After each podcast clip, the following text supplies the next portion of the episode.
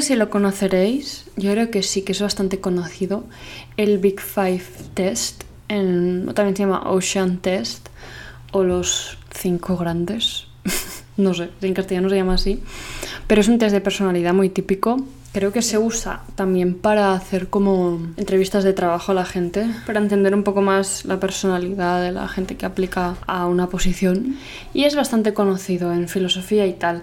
Hice un post de Instagram, por si quieres cotillear, que explica como las diferentes categorías, las cinco categorías y los, o sea, los significados de cada una y qué pasa si te sale alto y qué pasa si te sale bajo. ¿Qué significa todo ello, no? Y he hecho el test hoy y estaba reflexionando y digo, ah, voy a hacer el, capítulo sobre esto. No es la primera vez que hago el test, lo conozco desde hace bastante tiempo, pero no he conseguido encontrar los resultados que me salieron hace años, porque sería súper interesante como compararlos, ¿no? Pero no, lo, no los tengo.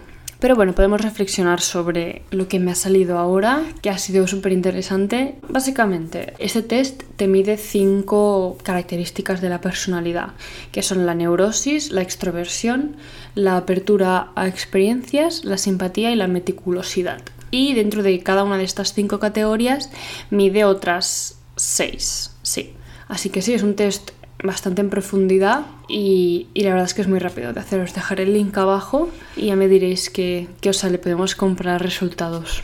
Empezamos con neurosis. Tener una neurosis alta implica tener tendencia a experimentar sentimientos negativos. Yo estoy segura de que la primera vez que lo hice, la neurosis me salió súper alta. ¿Y por qué será? Porque una de las seis cosas que mide el test dentro de la neurosis es la ansiedad. Mide ansiedad, ira, depresión, vergüenza, falta de moderación y vulnerabilidad. Y todas me han salido bajas, o sea, neurosis en general me ha salido muy, muy bajita. Y estoy muy contenta. es el problema, ¿no? De estos tests que una vez los haces, como que se te queda grabado en la mente la idea de eres así. Y a veces cuando estoy triste o, o al contrario veo a gente que es muy feliz. El otro día una youtuber dijo que era chronically, chronically happy, que no podía dejar de estar happy, yo hija, pásame un poquito de eso. Mm, yo pensaba, no, claro, es que yo soy, yo tengo la neurosis alta. Tenía la creencia, bueno, hasta hoy he tenido la creencia de que soy una persona que tiende a estar triste, pero no creo que sea así. Y si me lo replanteo en plan, ¿realmente es así? Creo que no es así. Creo que tengo sentimientos muy profundos de los dos tipos puedo ser o súper feliz o realmente muy, muy, muy triste. Solo tengo como intensidad, pero no más intensidad en lo triste. No necesariamente soy una persona triste. Creo que en otro momento de mi vida, que bueno, ya estaréis cansados de um, oír hablar sobre ese, esa etapa, que tuve mucha ansiedad, pues la neurosis estaba alta, pues porque tenía ansiedad y estaba triste por tener tantísima ansiedad, no era feliz. Entonces, pues claro que tenía tendencia a experimentar sentimientos negativos, pero eso ha cambiado mucho. La ansiedad me sale bajita, la ira me sale bajita, la depresión me sale más bajita, la falta de moderación, eso es algo que yo no tengo, yo, yo tengo más, o me cuesta más dejarme llevar que no moderarme con las cosas. Si yo quiero moderarme, me modero y punto. Me sale alta, en, dentro de neurosis, me sale alta, bueno, un poquito alta, la vergüenza, cosa que me ha llamado la atención pero vamos a leerlo porque tiene un sentido todo. Dice, las personas que sienten mucha vergüenza son muy sensibles a la opinión que los demás tengan de ellos. Les preocupa hacer el ridículo y ser rechazados, lo que provoca que se sientan inseguros e incómodos alrededor de otras personas. Tienen un miedo excesivo a que se les critique o se burlen de ellos, pero esa inquietud y torpeza hacen que su miedo hacen de su miedo una realidad. Los que obtienen poca puntuación en esta escala, sin embargo, no se sienten observados y juzgados constantemente por la gente que hay a su alrededor. Por este motivo no se sienten nerviosas en situaciones sociales. Entonces, ¿yo tengo vergüenza? Si me lo preguntases así de cero, yo te diría que no. Pero cuando dice esto de inseguros e incómodos alrededor de personas, eso sí que lo siento. Pero no sé si es tanto por la preocupación de que me juzguen o hacer el ridículo. Creo que soy una persona que está muy cómoda haciendo el ridículo. O sea, yo hago el ridículo muchas veces para hacer reír a mis amigos o, a mi pareja y no, no soy una persona así como, no sé, el ridículo me parece divertido.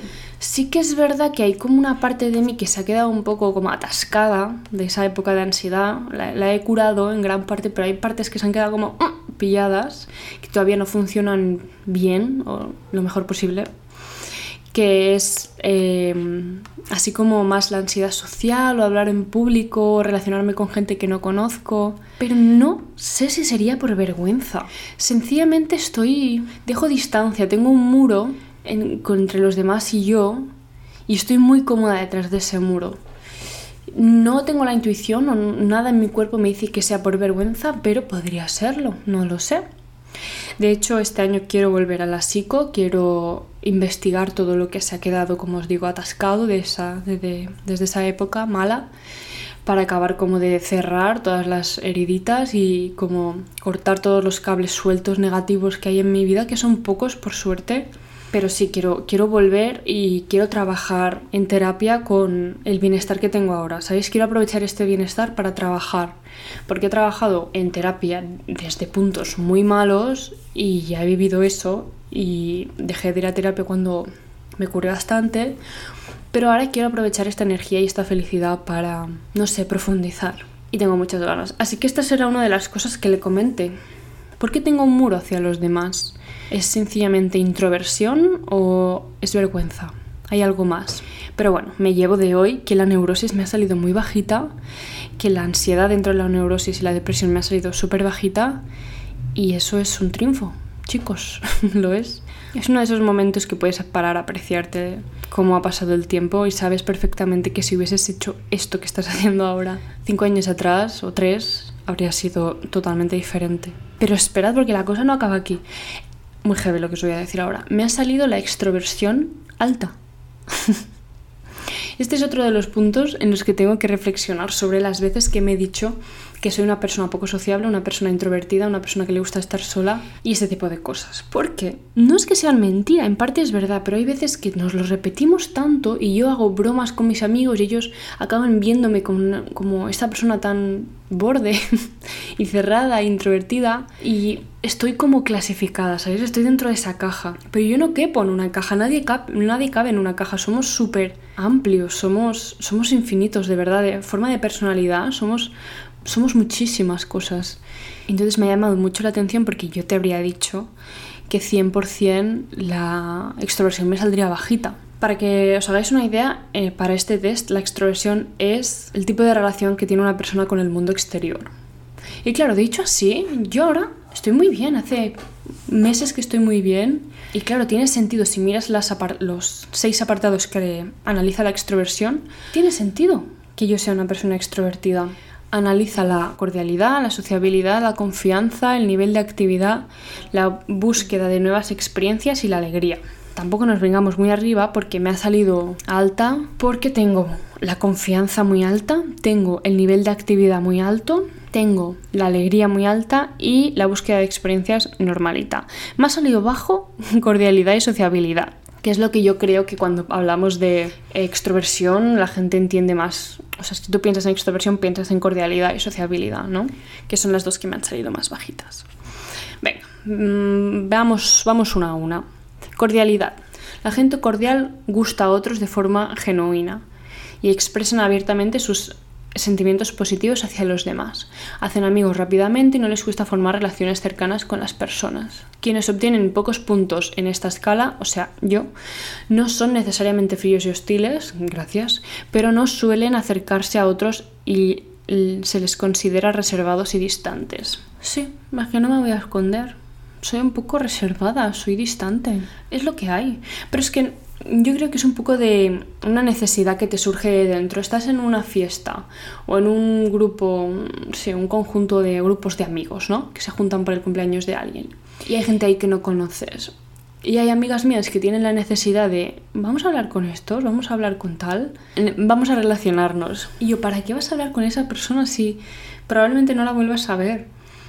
Y yo tengo a mis amigos ahora aquí a mi lado que no los veo siempre de hecho, nos vemos muy poco y voy a perder tiempo ir hablando con alguien que seguramente no volverá a ver. No me compensa. Tengo aquí a mis amigos que me están contando, me pueden contar qué tal su vida ahora, qué tal el último mes que no les he visto y me interesa mucho más eso que alguien que me cuente qué está haciendo y pues no lo voy a volver a ver. Creo que tiene sentido, ¿no? Pero bueno, No sé si os sentiréis identificadas o no, pero la verdad es que la cordialidad no me escondo. Me sale bajita y, la tengo bajita. Luego, la sociabilidad, interesante, también me sale bajita. Dice que la compañía de otros resulta muy gratificante para las personas sociables. Disfrutan estar rodeados de gente. Sin embargo, si quien obtiene la puntuación más bajita no es que no le guste la compañía de otros en ningún momento, pero necesitan mucha más privacidad y pasar tiempo en solitario. Me declaro culpable. También no me importa estar rodeada de mucha gente, no me agobio. Antes cuando tenía más ansiedad y tal sí, ahora no, sencillamente no sé, me dan igual, me da igual estar rodeada de gente que no. Estoy igual de cómoda rodeada de gente que, que, no, ¿sabéis? Pero mm, disfruto mucho de los momentos sola. Sí que siento que los momentos en los que estás sola son mucho más tranquilos. Hay gente que se aburre estando sola. Yo no, yo lo veo no aburrido, sino tranquilo, relajante, como pacífico. Y un momento en el que hay mucha gente alrededor es menos pacífico necesariamente. Entonces sí estoy cómoda, pero no estoy tan relajada, pero porque hay estímulos. Entonces cuando estoy sola es como paz. El siguiente, la confianza, me ha salido, me ha salido alta. Y dice, quienes tienen una alta puntuación en confianza, les gusta hablar, tomar la iniciativa y dirigir a los demás. Suelen asumir el papel de líder dentro de los grupos y los que obtienen una puntuación bajita suelen hablar poco y dejarse llevar.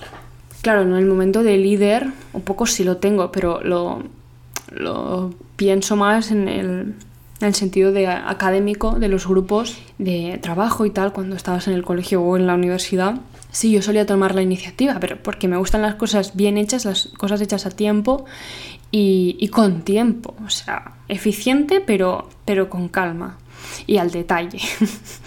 Entonces yo sabía que si no tomaba la iniciativa las cosas serían no necesariamente mal, pero sí a última hora y sé trabajar bajo presión, pero no me gusta no tener el control del trabajo que estoy haciendo y más mm, no me gusta tener una nota que no me merezco. O sea, soy una persona de, justicia. Si yo hago un trabajo de mierda, me pones una nota de mierda y estaremos en paz. Pero si yo me curro mucho un trabajo y por culpa de otra persona no saco la nota que tenía que haber sacado, eso me va a sentar. Así que sí tomo la iniciativa para asegurarme de que las cosas salen bien, pero por mi bienestar y por el de los demás también. Al final la nota es de todos. Me gusta tener las cosas bajo control. Así, para tener las cosas bajo control tengo que tomar iniciativas. El siguiente apartado que analiza el test dentro de la extroversión es el nivel de actividad. Me ha salido también bastante alto, y dice, los individuos muy activos llevan una vida muy ocupada y avanzan a un ritmo muy rápido. Se mueven constantemente y tienen mucha energía, con lo que es frecuente verlos involucrados en muchas actividades diferentes. Sí soy. Yo soy de esas personas que si caminas lento delante de mí en la calle, mmm, me sulfuro. y es uno de mis problemas, que no sé, va, no sé relajar, me parece que vaya corriendo a todos sitios y ¿Para qué? ¿Dónde, ¿Dónde vas? ¿Dónde, ¿A dónde tienes que llegar tan rápido? ¿Por qué corres? Esta es tu vida, no te van a dar más, no vas a tener más, más vidas. En plano, por mucho que corras, no necesariamente vas a disfrutar más de la vida que tienes. Entonces, cálmate, no hace falta ir corriendo a todos lados.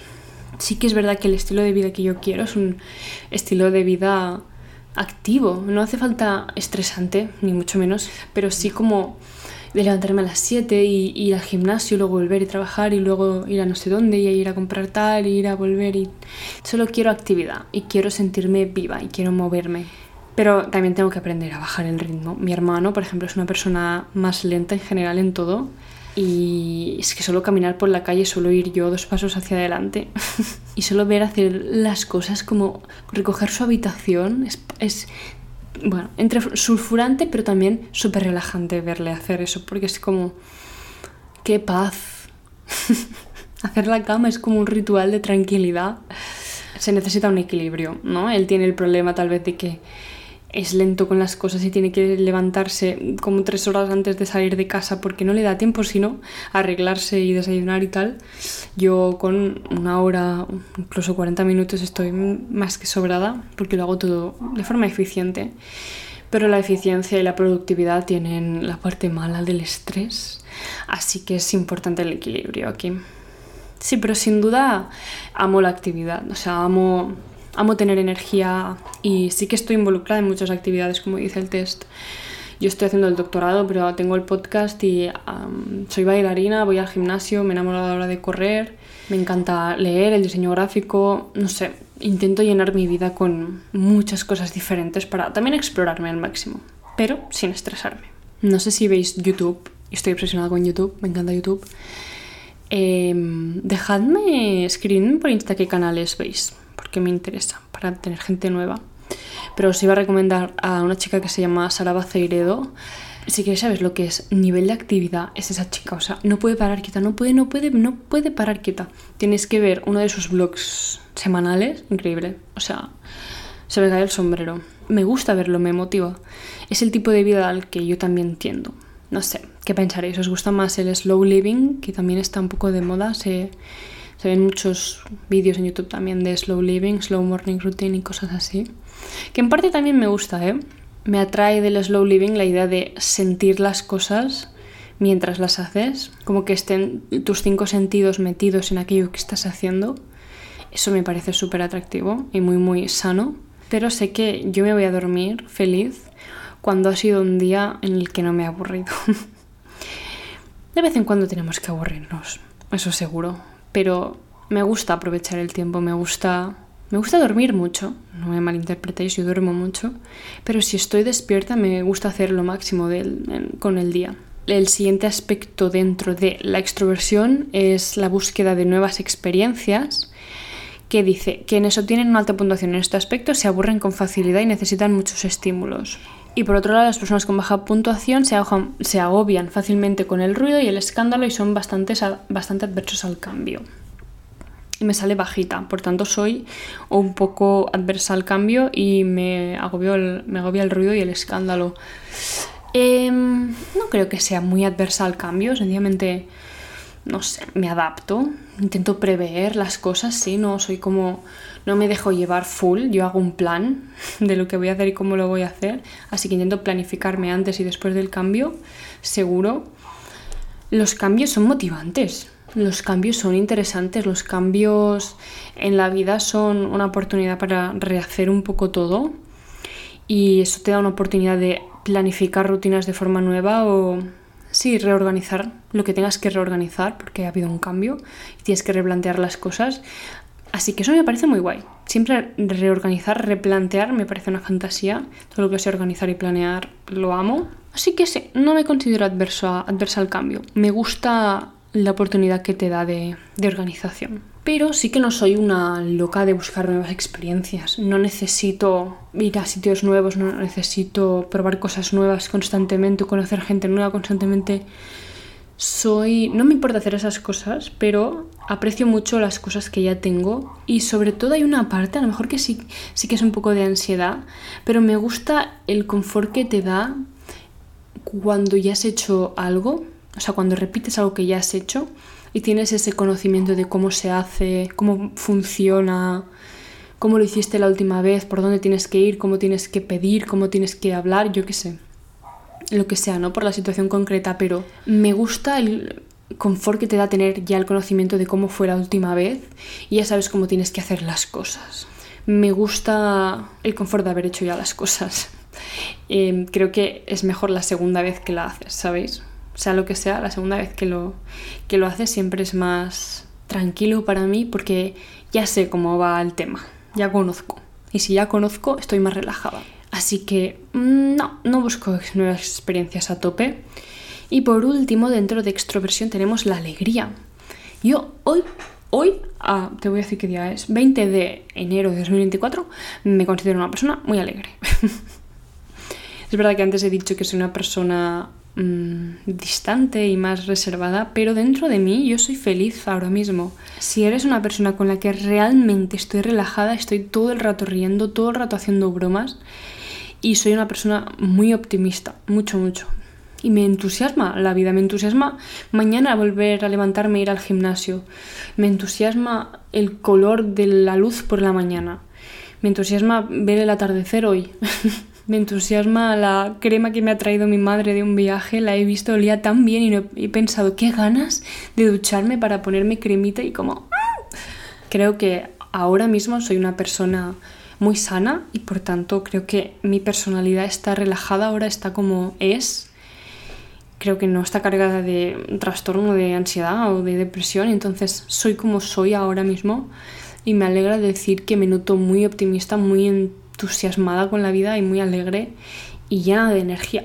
Así que sí, soy una persona alegre. Entonces este pack de confianza y nivel de actividad y alegría ha hecho que me salga la extroversión alta. Y es curioso, ¿eh? Obviamente yo creo que la ansiedad y la depresión hace que, te, que tiendas a la introversión, a encerrarte un poco más pero puede ser que no sea tan introvertida como me he pensado tanto en los últimos años y lo más importante es que no me encierre en cajas, que si veo que los demás, mis amigos sobre todo, me encierran en cajas, hacen bromas, pues tal vez comunicarme al respecto en plan, no me lo digáis tanto, no hagamos tantas bromas sobre esto porque me creo la jaula de la introversión en mi cabeza y me encierro dentro de ella y eso no me hace ningún bien.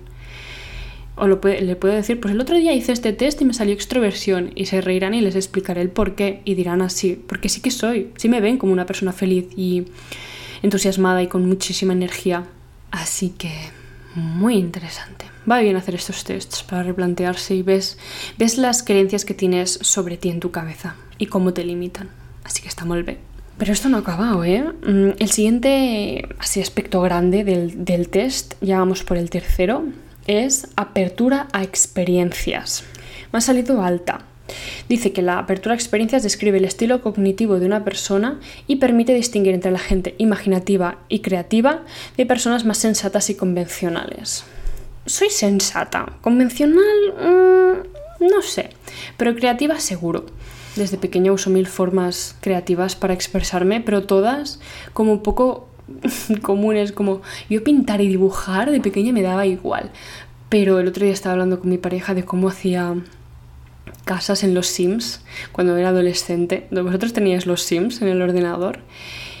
Yo me lo pasaba increíble diseñando casas y los jardines sobre todo y a la gente también a los, Sims, a los personajes. Mm, también recuerdo que con mi hermana cantábamos escribíamos, escribíamos musicales y cosas así. Yo escribía un montón de cuentos de pequeña y ahora mismo em, con el podcast he redescubierto un poco mi pasión por el diseño gráfico. Estoy usando un montón el Canva y el podcast está, mm, el Instagram del podcast está bastante bonito.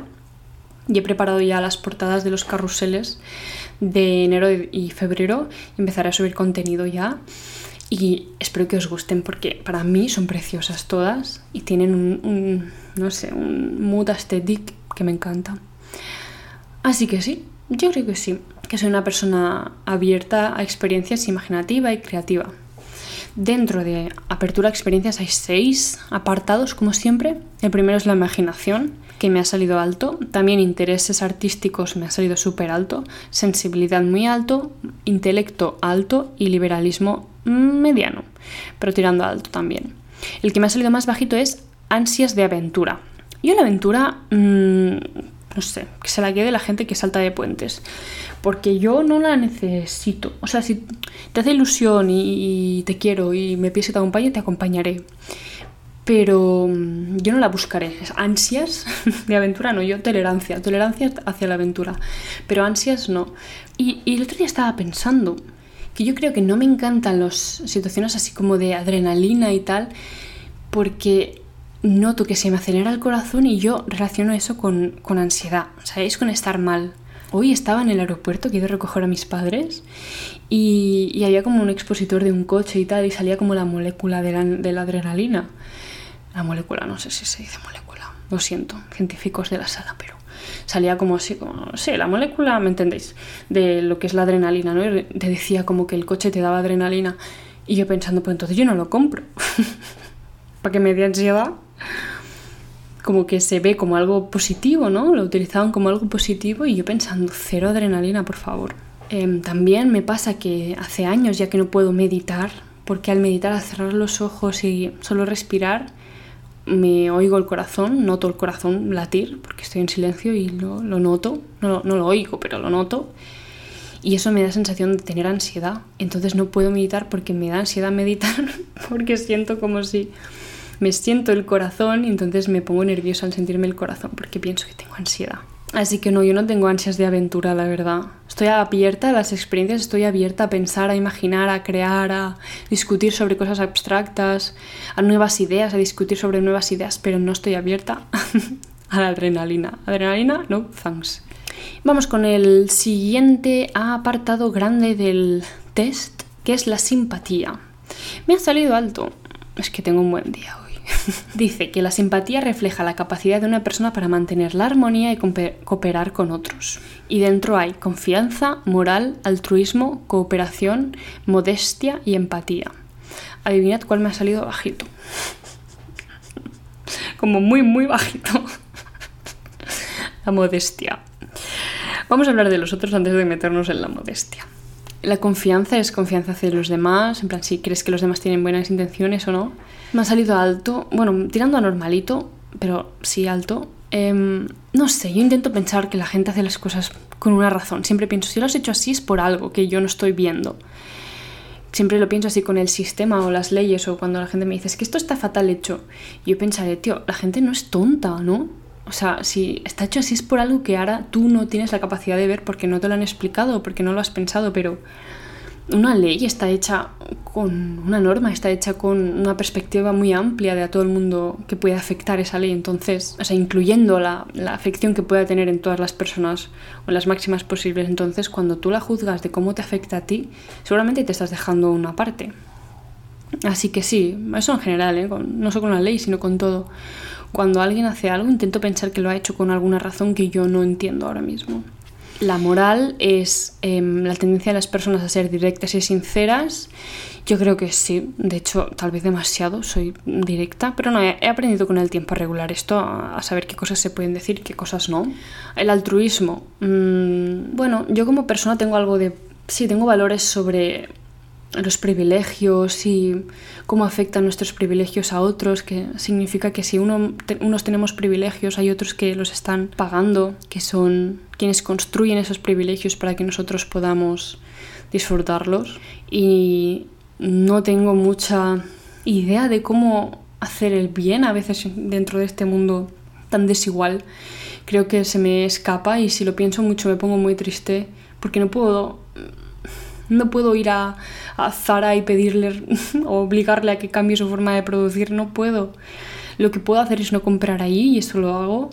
Intento ser muy, muy consciente, sobre todo con las cosas de lujo que compro. Lujo, entendedme, modo de ropa y cremitas y cosas así. Esto que es tan, sí, de lujo, em, pues pongo un poco más de conciencia en a quién está afectando esto que estoy haciendo o quién está pagando, quién está trabajando 12 horas con un sueldo de mierda para que yo pueda ir al Berska y comprarme 5 camisetas por 10 euros, ¿sabéis? No sé si eso es altruismo, sencillamente soy consciente de mis privilegios, sé que lo pienso muchísimo, que me siento a veces un poco mal y que tengo algunos ámbitos en los que intento hacer el bien, como todo el tema de cosmética, no compro cosmética de plástico, compro todo en sólido, si puedo y como os digo, en tema de ropa siempre, siempre de segunda mano o de marcas sostenibles y éticas y, que produzcan aquí en España o, o máximo en Europa, donde haya leyes laborales que protejan a los trabajadores y tal. Pero no sé si tenéis, si pensáis sobre esto y tenéis, no sé, alguna recomendación de algún documental, ideas, formas de enfocarlo, no sé, más conocimiento, pues estaré encantada de escucharos. El siguiente es cooperación. Quienes sacan una puntuación alta detestan los enfrentamientos. Uy, han picado. No puedo abrir, estoy grabando un podcast.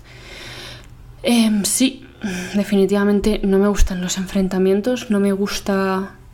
No me gustan los enfrentamientos, punto. Es que ¿a quién le gustan los enfrentamientos? ¿A, quién? a nadie deberían gustarle los enfrentamientos.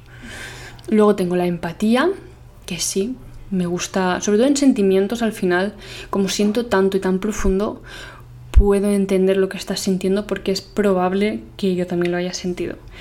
Y no puedo juzgar a la gente por sentir mucho o ponerse a llorar o cosas así porque yo lloro cada semana.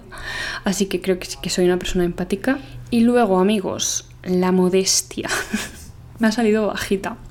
Lo describe como alguien que tiene mucha autoestima y que no tiende a ser modesto en absoluto y que eso puede percibirse por los demás como una persona antipática y arrogante.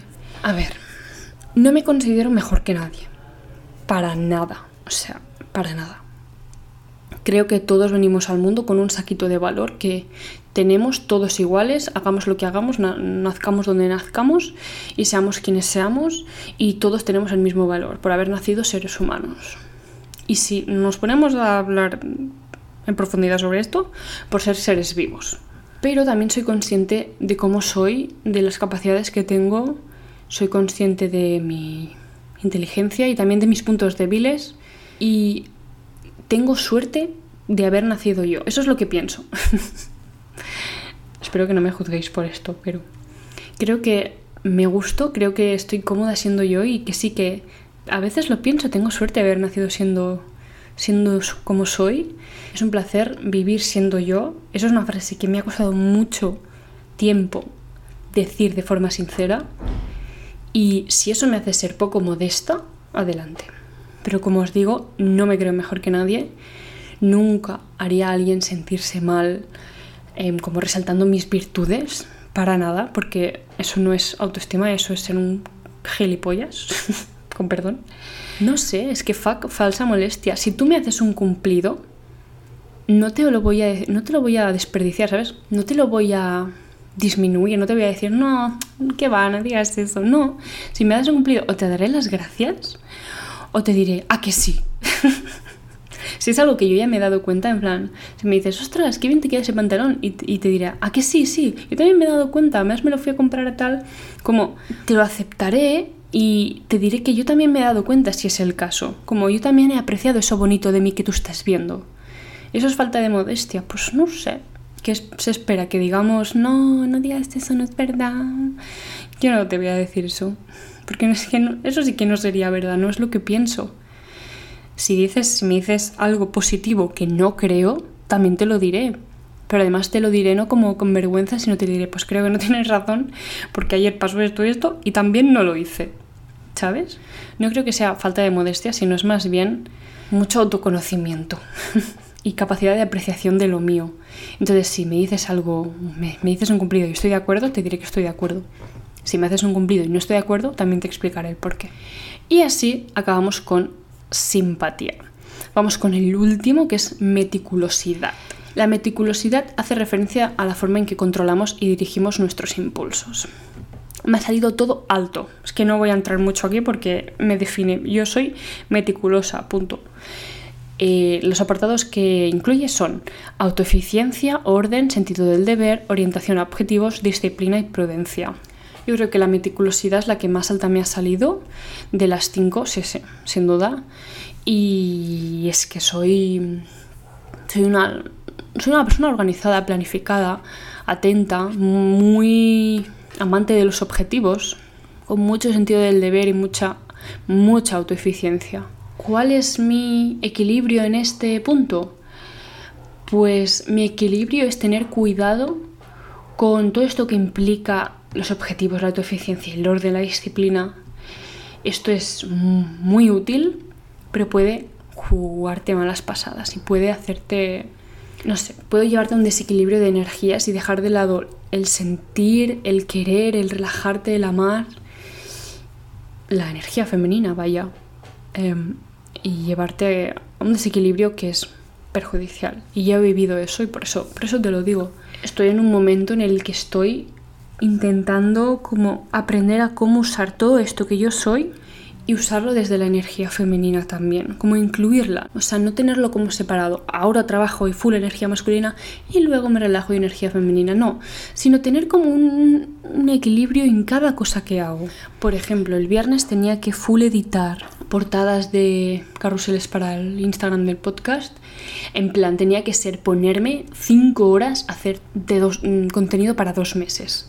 ¿Sabes? O sea, full eficiencia y full disciplina. En plan, te sientas y no te levantas hasta que lo acabes. También era súper creativo, ¿no? Era algo súper... que tenía que fluir esta creatividad em, a través de mí y además estaba lloviendo. Así que abrí la ventana de par en par No me puse música, escuchaba la lluvia y estuve cinco horas delante del ordenador editando y fue el equilibrio más bonito del mundo. Saqué el trabajo, lo saqué bien, es precioso, hice lo que tenía que hacer disfrutando al mismo tiempo de que estaba lloviendo y de mi creatividad.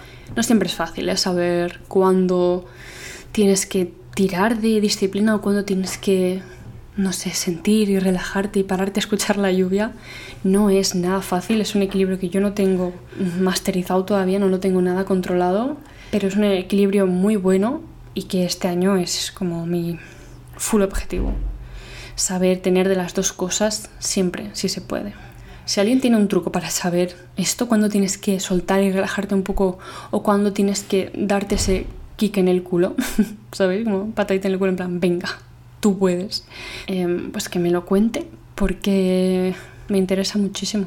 De hecho, podemos hacer un capítulo entero reflexionando sobre esto, formas de saber cuándo seguir, esforzarte y cuándo frenar y relajarte. No es tan sencillo. Y bueno, aquí acaba el test. Vaya chapas, he metido, he grabado durante 52 minutos. No sé cuánto se quedará el capítulo, lo recortaré bastante. Espero que os haya entretenido, que os hayáis sentido identificadas en algo y si no, pues también, está bien. mejor soy yo un poco crazy. Decidme que, bueno, haced el test y decidme que, qué resultados os ha salido a vosotras, compartidmelo por Insta y lo comentamos. Y me despido ya. Nos escuchamos la próxima semana. Chao.